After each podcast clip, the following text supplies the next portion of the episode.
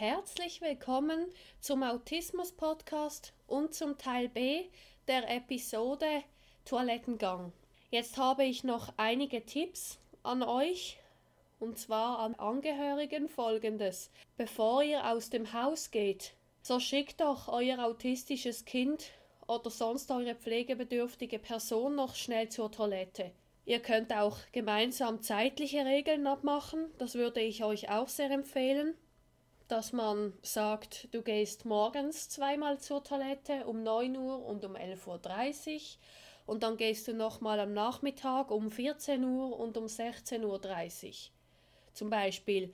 Was ich sehr empfehlen kann, sind visuelle Hilfen. Dazu gibt es auch verschiedene Beispiele. Wenn ihr schon so einen Plan mit Bildern habt, am Morgen zuerst steht Zähneputzen an, dann anziehen, Frühstück machen und so weiter. Ein Bild nach dem anderen. Und dann abhakt, was man gemacht hat oder in den Korb legt zu, zu den erledigten Sachen, so macht doch immer wieder ein Toilettenbild dazwischen. Oder man kann auch Uhren basteln, wenn die autistische Person gerne bastelt. Man kann sie zeichnen, ausschneiden und anmalen oder so Striche, wann man zur Toilette kann. Farbe Rot für Toilette und dann ein Streifen um 14 Uhr, um 18 Uhr. Ja, also seid kreativ und sprecht mit der autistischen Person darüber, was ihr oder ihm am besten gefällt und wo es am meisten Sinn gibt, welche Methode.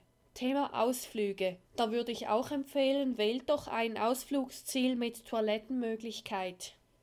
Also wenn ihr in den Wald geht zum Spielen und zum Spazieren, klar, da kann man auch hinter den Baum gehen, ist nur etwas mühsamer und braucht vielleicht Begleitung, aber sonst kann man auch in einen Kaffee gehen, zum Beispiel Eis essen, Cola trinken, warme Schokolade, Kuchen essen. Und ganz wichtig, wenn das Kind Angst vor der Toilette hat, so wie ich es hatte, dann würde ich auch empfehlen, begleitet doch die Person, solange sie es will natürlich. Ihr könnt zum Beispiel vor der Tür warten und mit den Fingern zeigen, dass ihr da seid, vielleicht leise klopfen oder so, die Tür streichen. Oder zwischendurch fragen, geht's, brauchst du Hilfe? Vielleicht könnt ihr auch mit reinkommen und dem Kind die Hand halten, das Bein streicheln oder das Kind in die Arme nehmen und sagen, es passiert nichts, ich bin bei dir.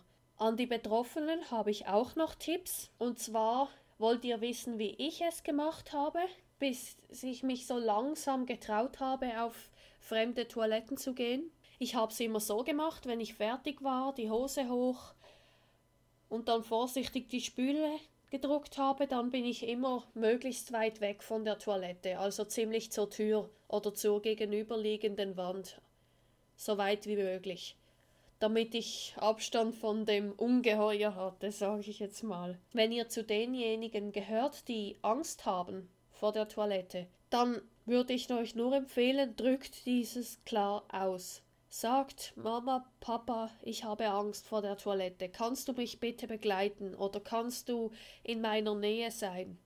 Wie ihr wollt, was euch am liebsten ist, aber sprecht's aus. Weil bei mir hat man nicht immer verstanden, warum ich Angst habe. Ich habe immer nur gesagt, nein, ich gehe nicht auf diese Toilette. Ich gehe nicht, ich muss nicht. Aber ich habe es nie begründet, warum ich nicht will. Und klar, natürlich geht bei jeder Gelegenheit auf Toilette, wenn ihr eine schwache Blase habt.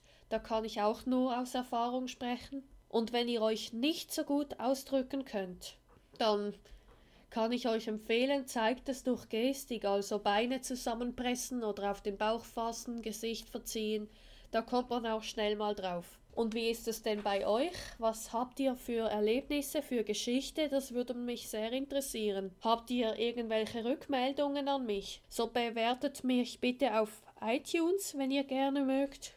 Oder schreibt mir eine E-Mail unter autismus-podcast at mail.ch oder besucht doch einfach meine Webseite unter autismus-podcast.com und denkt immer daran, wenn man will, kann man alles schaffen.